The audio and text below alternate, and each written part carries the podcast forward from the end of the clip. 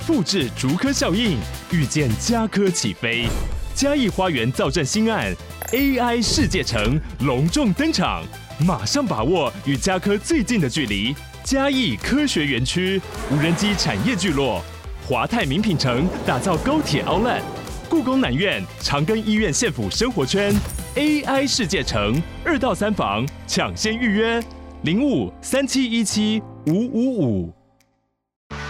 热门财经议题，即时投资快讯，焦点新闻话题，陈凤欣与您同步掌握。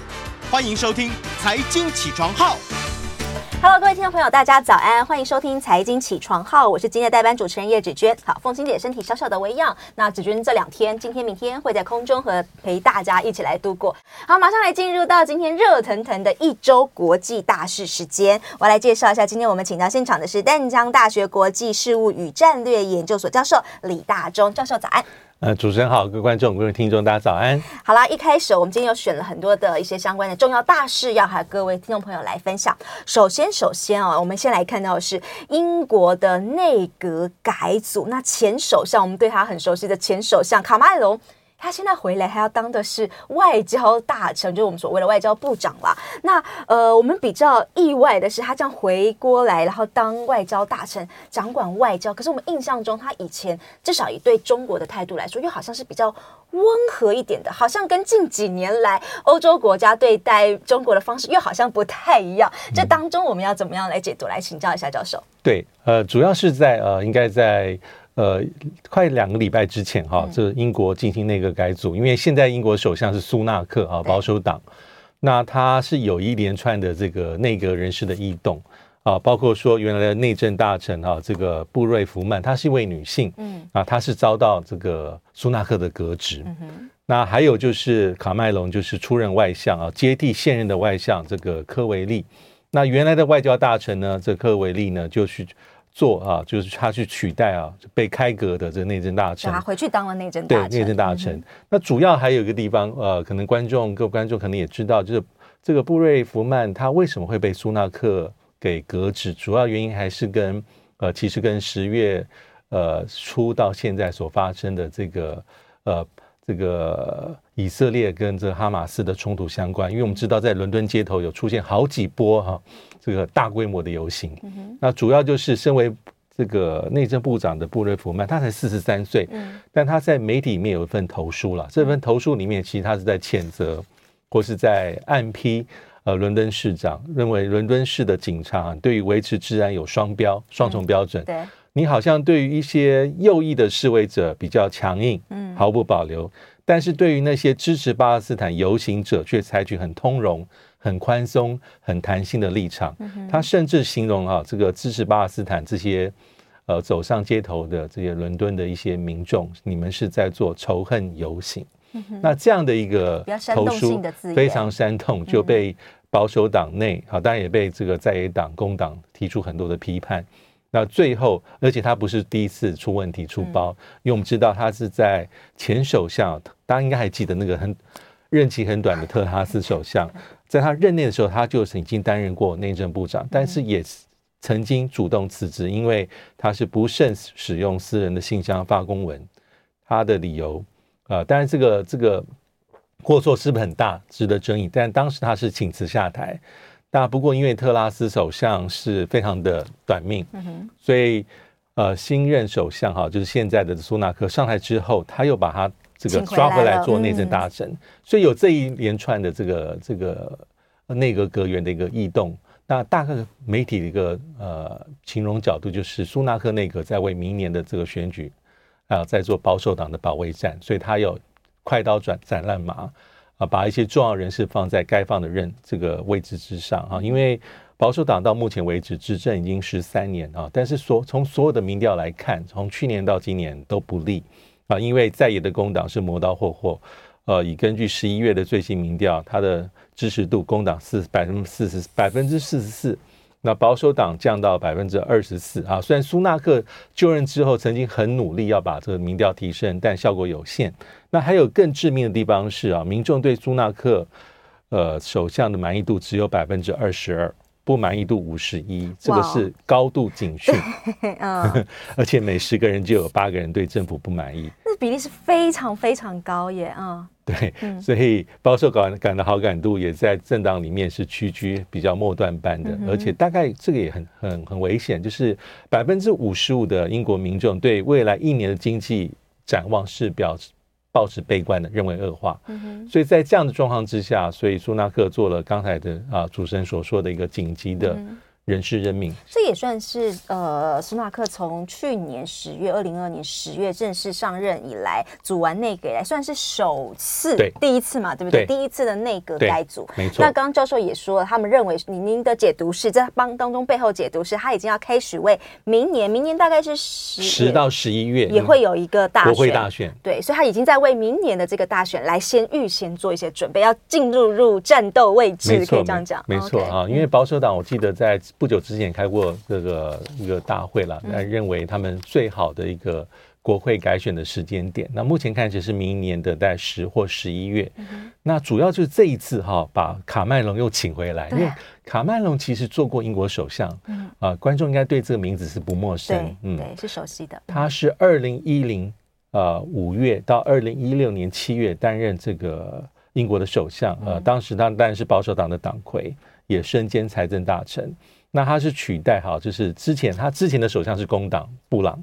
啊，布朗因为在二零一零年五月国会大选之后，整个这个情势啊落败下来。那卡曼人当时是英国从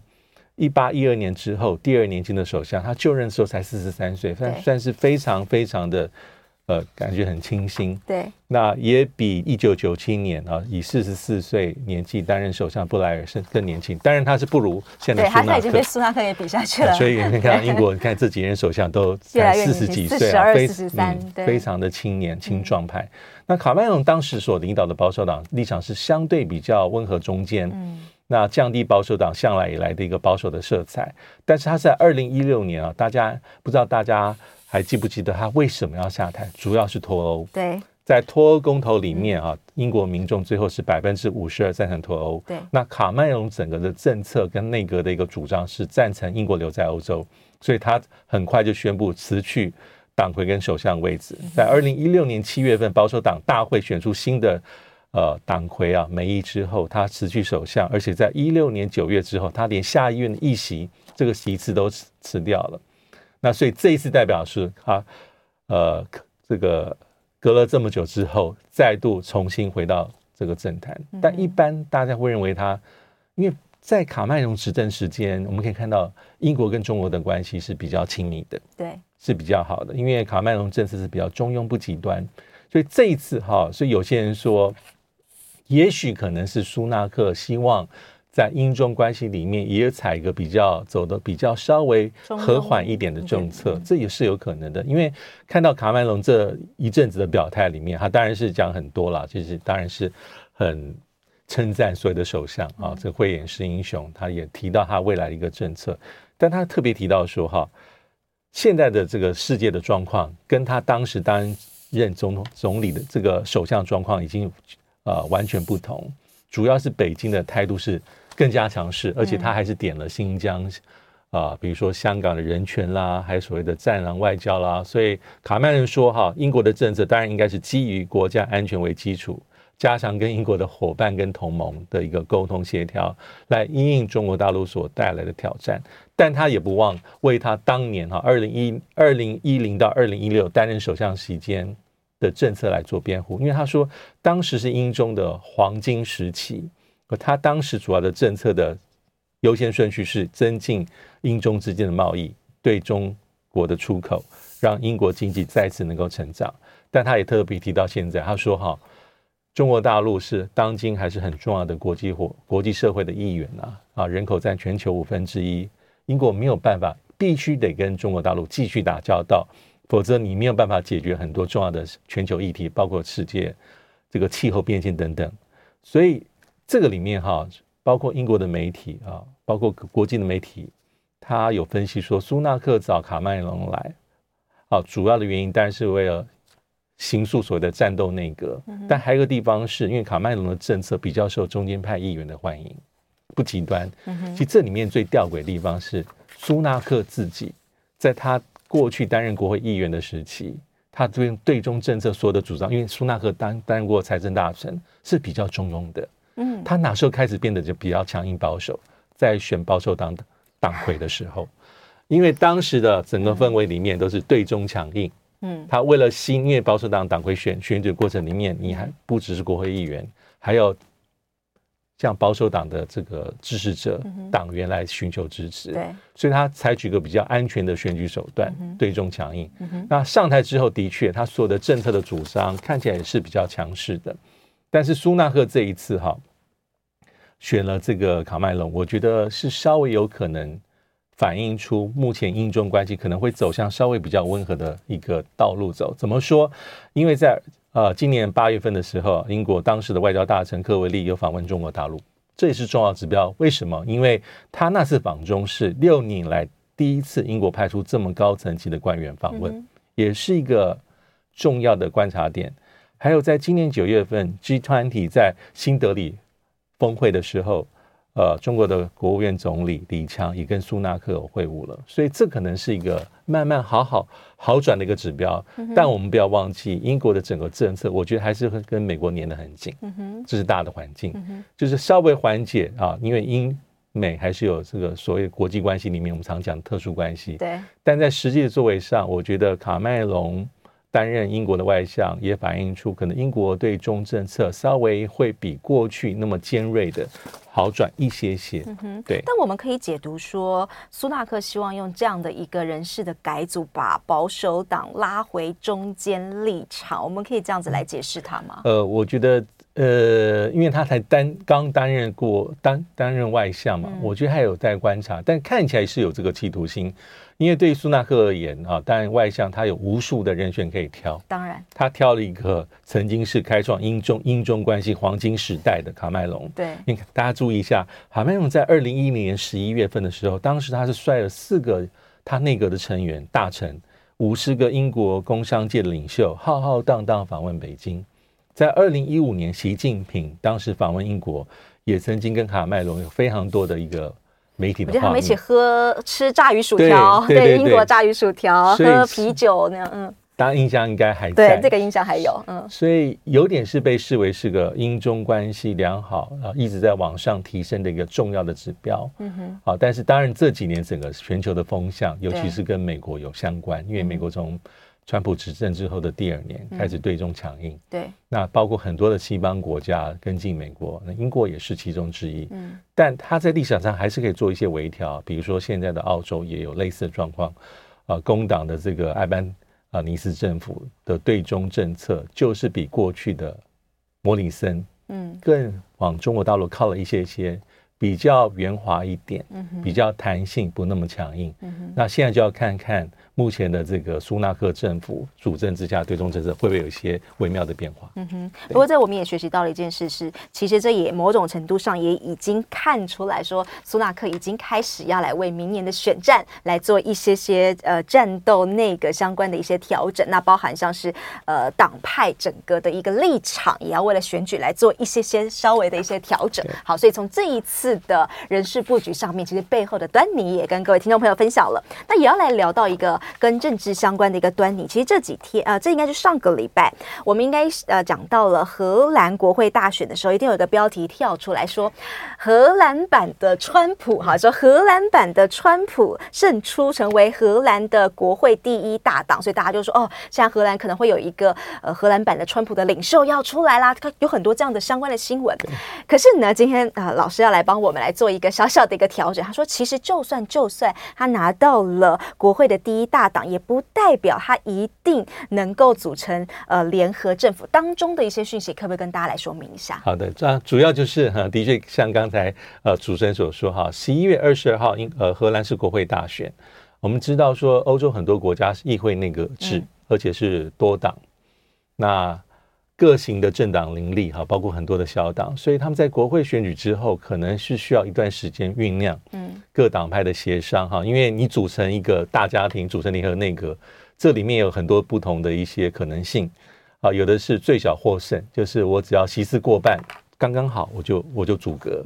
啊，意思是说我未来的权力的分配是集中在比较聚集，我不用跟太多的其他政党一起在做分配。那有的还是要考量到我意识形态的距离，就是说我总不可能从最极端的右找到最极端的左，然后来互相合作，那会吵架，对，那绝对不行，会吵架，所以。会有一个政党的一个协商的期间哈，那这一次主要是呃荷兰的国会，它大概有一千三百多万的合格选民，它的下议院的席次是一百五十席，好说说要掌握这个总理的这个基本门槛是七十六席啊，七十五加一，那么荷兰的政党数目是二十多个，根据这次选完之后，在国会拥有席次的政党大概至少十四十五个以上，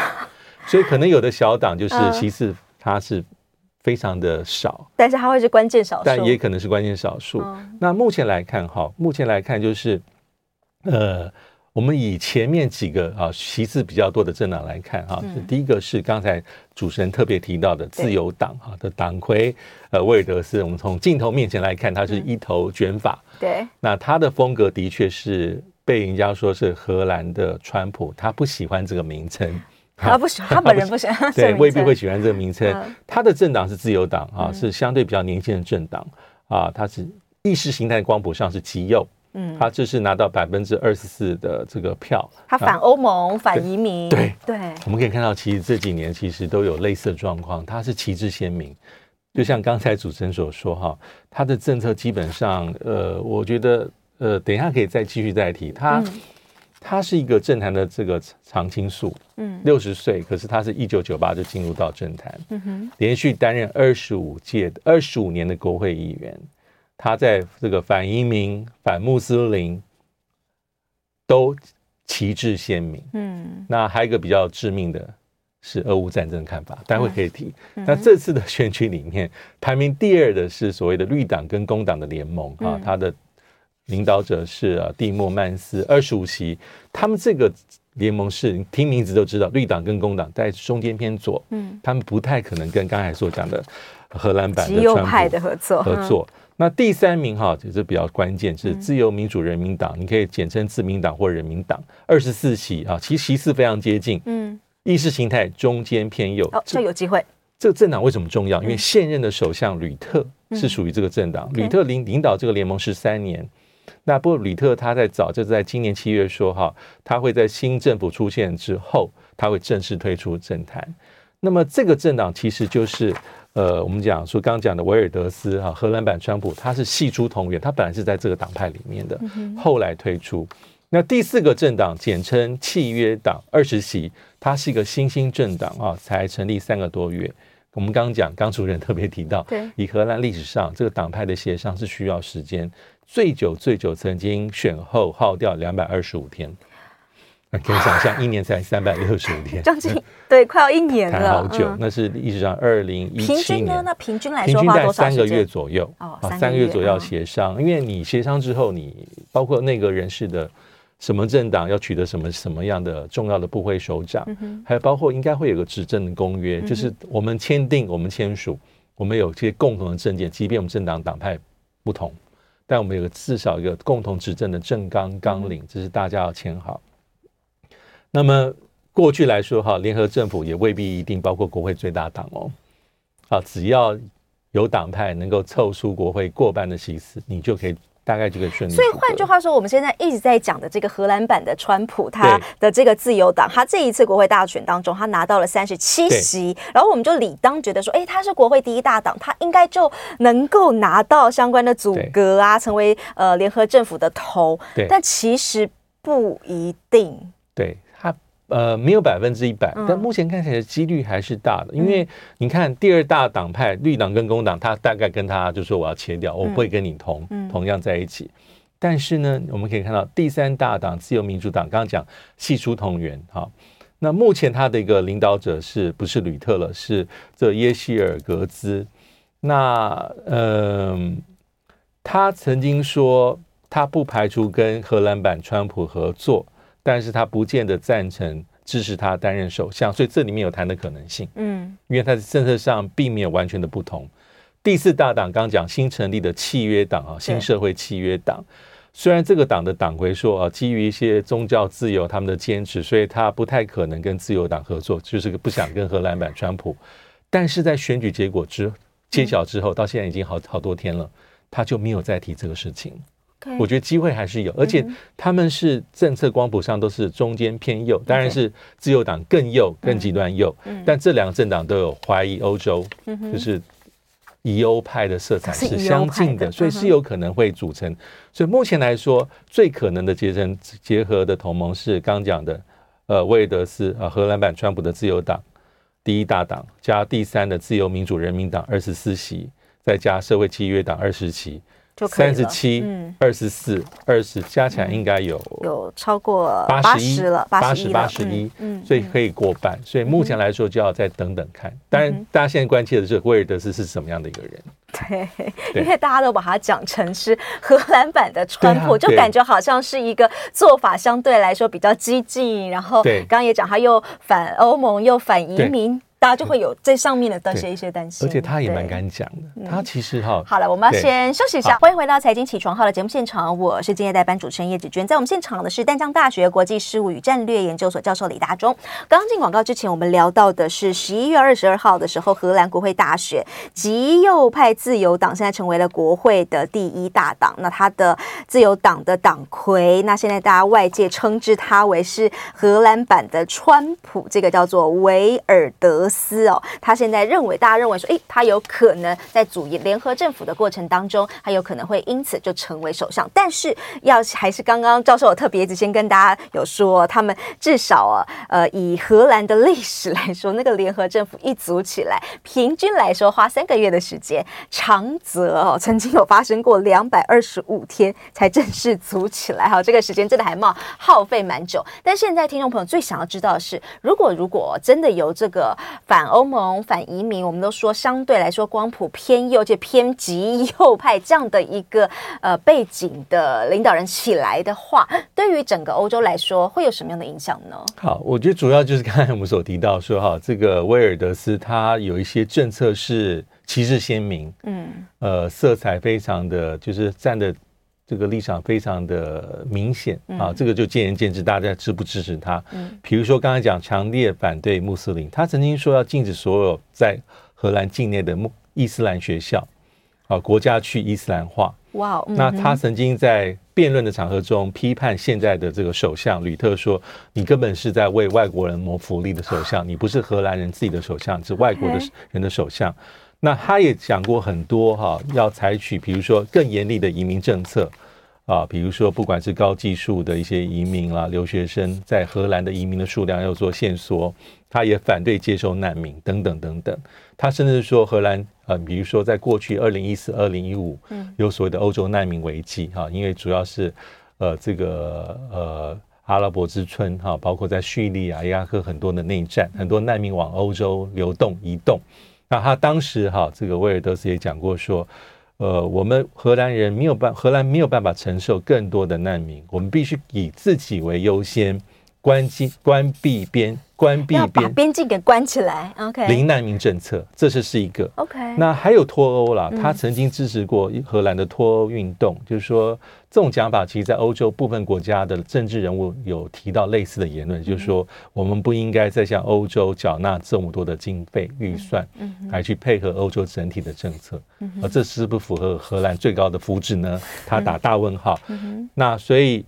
这几里面都是他过去所讲的。那这两年里面，我觉得一个比较关键的地方是他对俄乌战争的看法。他的讲法其实哈，我们也不陌生，因为现任的这个吕特政府哈，他是支持的吧？非常对，非常支持乌克兰的。在俄乌战争爆发之后，他坚定支持乌克兰，不管是外交或是经济或是军备的援助。啊，有人统计过。荷兰在过去一年多援乌的援助乌克兰的拨款占它的 GDP GDP 的百分之一点一，在欧洲国家里面算是前段班。啊，它比波兰少，但比芬兰多。而且在，因为我们知道，呃呃，乌克兰一直向西方国家争取更多的战机，包括 F 十六。那么在 F 十六提供给乌克兰使用跟训练的计划里面，荷兰的角色算是非常的关键。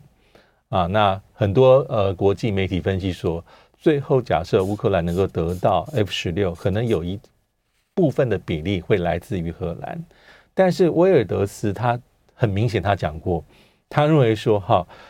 反对继续 给予乌克兰军事援助，因为对乌克兰的军援可能会影响自己的国家的自我防卫。那就和现在政府是还蛮大的不同，这就是截然不同。对对，这是截然不同。那这种言论会不会得到荷兰老百姓的支持？那一定有人反对，有人支持。对啊，因为呃，这些所谓的欧洲国家啊，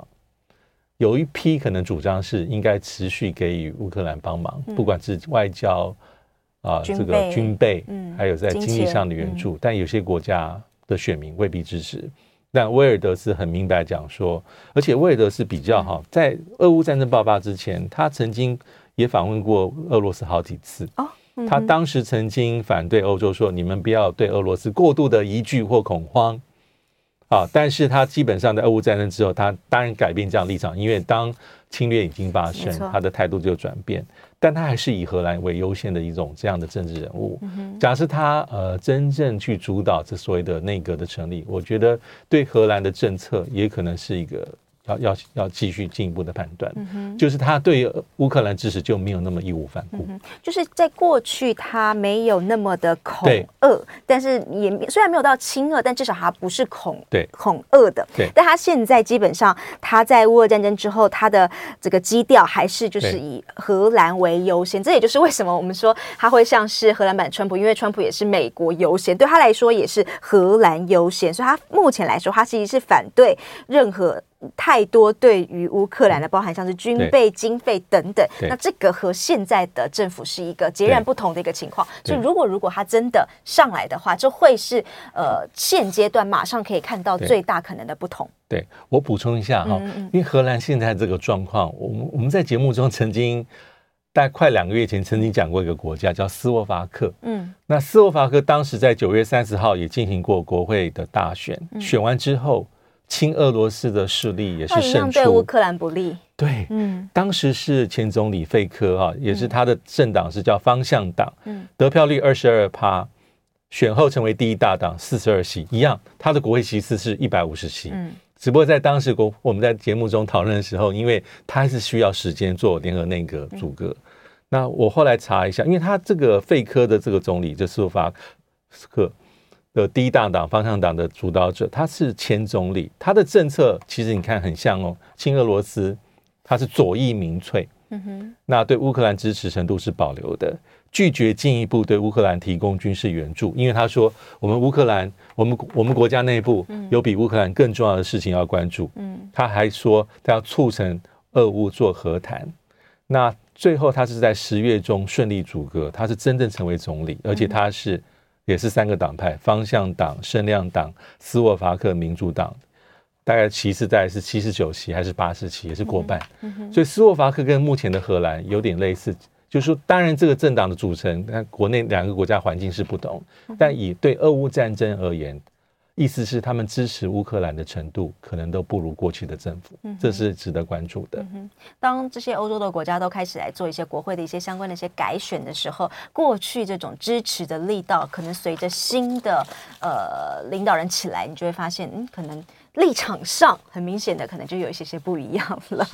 好，这是今天为大家来呃解释、来分析的第二条重要的一些国际相关的情势。那再来呢，第三个情势哦，今天教授帮我们选出来的是十一月二十六号，其实已经登场了。中日韩三国在韩国的釜山举行外长会议，这算是呃回违了四年吧？应该因为疫情嘛，当然因有部分原因应该是疫情的关系，所以回违四年之后再度举行的实体会谈。对，这个会谈呃会受到大家的关注，原因啊，的确就像刚才主持人所说，啊，它是在釜山举行，那这一次应该是第十次中日韩三方三国的外长会议，啊。啊，王毅哈，这是中国大陆外长，啊，日本外务大臣上上川阳子，韩国外外外交部的部长朴正或者朴正，嗯，那因为上一次哈是三国外长会议是在二零一九年的八月份，呃，在北京举行，那当然就像刚才所说哈，因为疫情还有一些可能还有一些政治的因素，所以停摆四年，所以这次还是获得大家很高度的关注。那主要是我觉得他们很特别啊，三个国家的外长，他们是先三国先双边，啊，就是两两。哦，就可能呃，中日、日韩、韩日，OK 哦，他们先两两先会谈，对，然后再三个，再三个，再三个三个国家外长会议。那外长会议里面大概谈了大概呃快两个小时，在一百多分钟。嗯，那有一些呃媒体的这个呃分析角度是说，为什么会促成的回归四年之后再一次有三方会谈？可能跟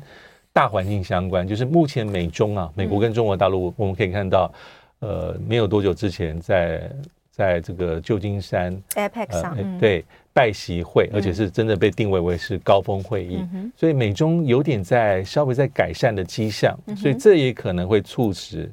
中日韩重新上桌啊，这中日韩三方的外长会议可能跟这个是相关。嗯、那这一次三国外长会议，当然里面谈了很多，嗯，有三个国家一起的，三个两边的，双边的，嗯，但大家最关心的地方是三国承诺要开。中日韩领导人会谈，领导人，嗯哼，对，这个就比较关键，因为距离上次已经也已经好几年前的事情，啊，当然这次并没有说哪个时候，还没有具体计划，会加快推动三国领导人会议的筹备工作。那根据韩国外交部也是媒体报道啊，像媒体表示说，呃，因为时间很紧迫了，所以因为今年其实没有几天了 啊，当然不可能在今年实现，但很可能在不久的将来举行，所以日期未定，但我觉得。明年的机会就是很高啊！中日韩这三国领导者的峰会，嗯、啊，那这次的外长会议，三国外长会议当然谈了很多了，嗯，呃，有的是比较外交辞令的哈，有的是比较好的氛围的形塑，那有的谈的比较实质，嗯啊，比如说在这个韩国跟日本外长的发言里面也特别提到说啊，我们三方啊。都有合作的潜力，而且是好邻居，对不对？的确啊，哈，第三方在过去历史上，在经贸、科技、数位化转型、人文、环保，很多地方都可以谈。那也包括一些共同的关切，比如说北韩、朝鲜半岛的问题，因为在这议题上，我觉得多多少少是有一些共同的利害关系。啊，虽然我们说在国际场域里面，有些时候美国或部分国家可能会对中国大陆稍微有些维持说。啊，虽然我们看很多的制裁方案在安理会里面都是大家十五比零通过，但在实际的执行上啊，到底没有执行安理会所对北韩的一些各式各样的制裁方案，从经济、金融、外交，啊到什么军事等等等等，到什么各式各样的出口管制，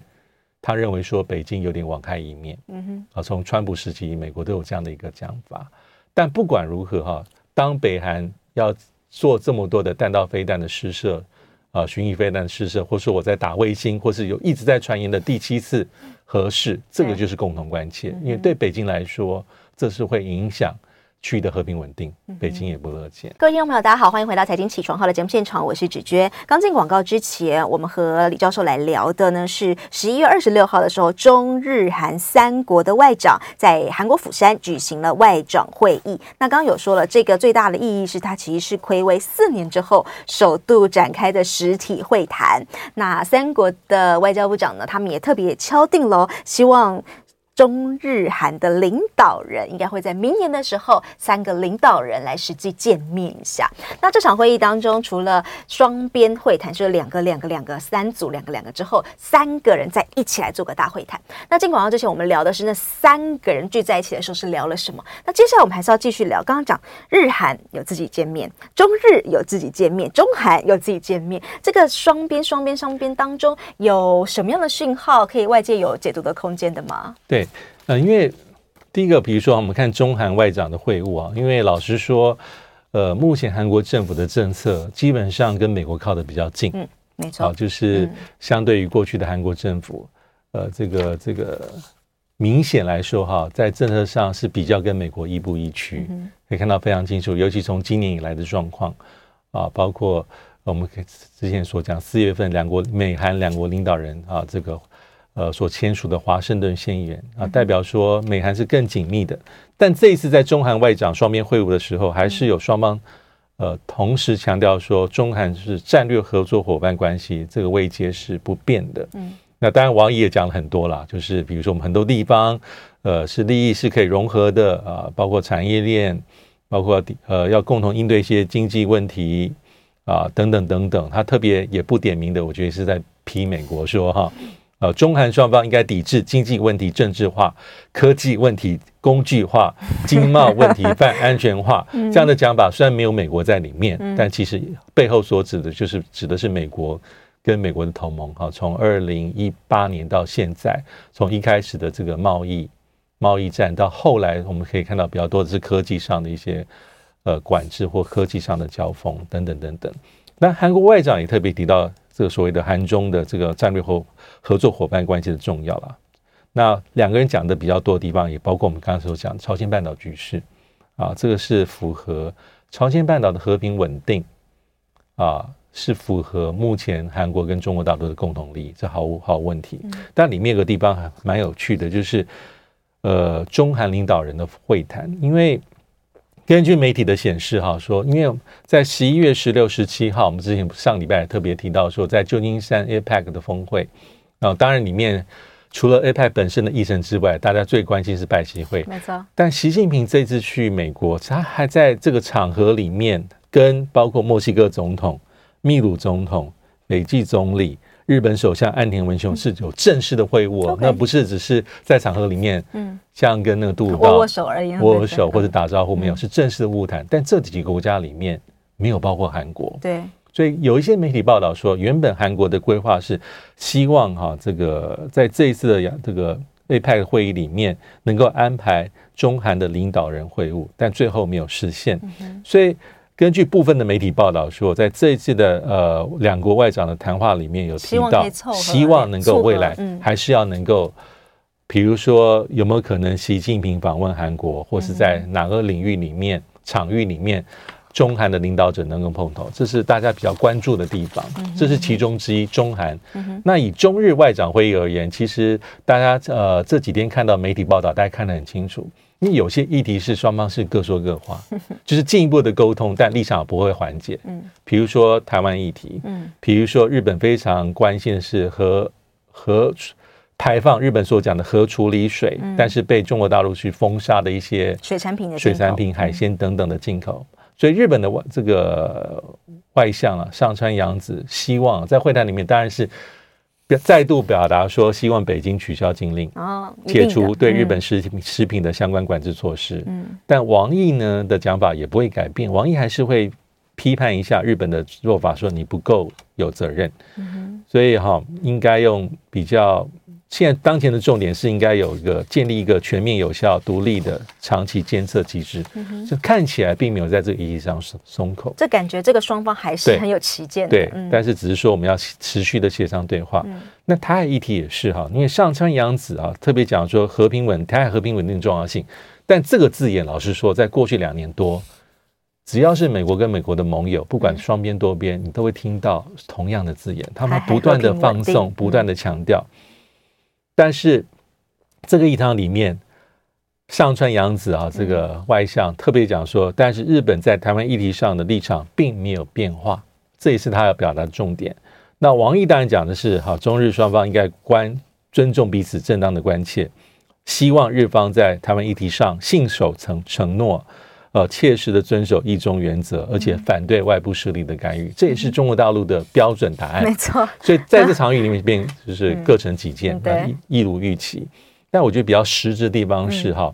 这一次里面大家提到说要持续加强官方的接触跟沟通，比如说双方积极探讨举行新一轮的经济高层对话、人文交流的这个磋商机制的会议，应该要适时举行中日战略对话。中日安全对话，还有两国外交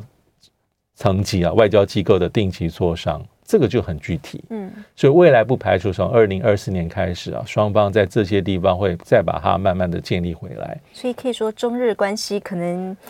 有缓解的可能吗？我觉得大的，这就是我们等一下要提的大的架构，我觉得结构还在。对，但是你说。因为你看哈，我们可以看刚才特别所讲，在 APEC 这个会议里面，其实习近平跟习近平跟岸田文雄嗯是有见面的，对。啊，是还谈了蛮多的一些东西啊，就是一些改善的迹象。因为岸田文雄在去年 APEC 曼谷峰会时候就有正式会晤，嗯，那这一次又再度会晤，而且今年是中日友好条约缔结的四十五周年了，所以双方在旧金旧金山的场合里面已经谈了一些东西啊，就是重新再提说我们两个国家关系叫做战略互惠伙伴，嗯哼，这是一个基调，嗯，但实质上我觉得他们的中日关系的再进一步的接近，还会受到大环境跟结构性的限制，嗯哼，就是目前的美中，嗯哼，美中关系，嗯哼，对。那还有一个是韩日外长，韩国跟日本的外长哈，就是当然双方还是提到很多问题了哈，比如说慰安妇啦哈等等等等，嗯哼，啊这个第议题是共同会提，那韩日也会提到朝鲜半岛，对啊彼此共同的区域关切，那这些因为韩国老实说，韩国跟日本的关系是我觉得过去大概将近一年来是最重要的这个。关系的进展，韩日的这个进步的合作啊，或是把历史的问题放到旁边搁置，往前看，这是跟目前岸田文雄跟尹锡悦的政策相关。如果不是这两个人，韩日还是有一些历史上的恩怨情仇。这两个国家都是美国在亚太地区重要的盟友。对，对美国来说，韩日因为美国我们。非常熟悉的美国在二战之后在亚太地区的部署，嗯，我们讲它是一个像车轮一样的，美国在中间，对，它扶轴式的，在这地区里面好几个条约盟国，但是都是双边，美国对韩国对日本对菲律宾，对对不对？呃，对澳洲对泰国，但是并没有个多边的机制，嗯那韩国跟日本是美国在这地区里面第一跟第二重要的盟友，嗯但是我们并没有看到所谓的美日韩三边。如果是这样的话，最后一点点的时间，我想要来问一下教授，那我现在要怎么样来看这个美日韩？就刚刚你说的这个三边关系。呃，我觉得它是一个大的架构，就是美日韩从去年到今年有一连串的一些一些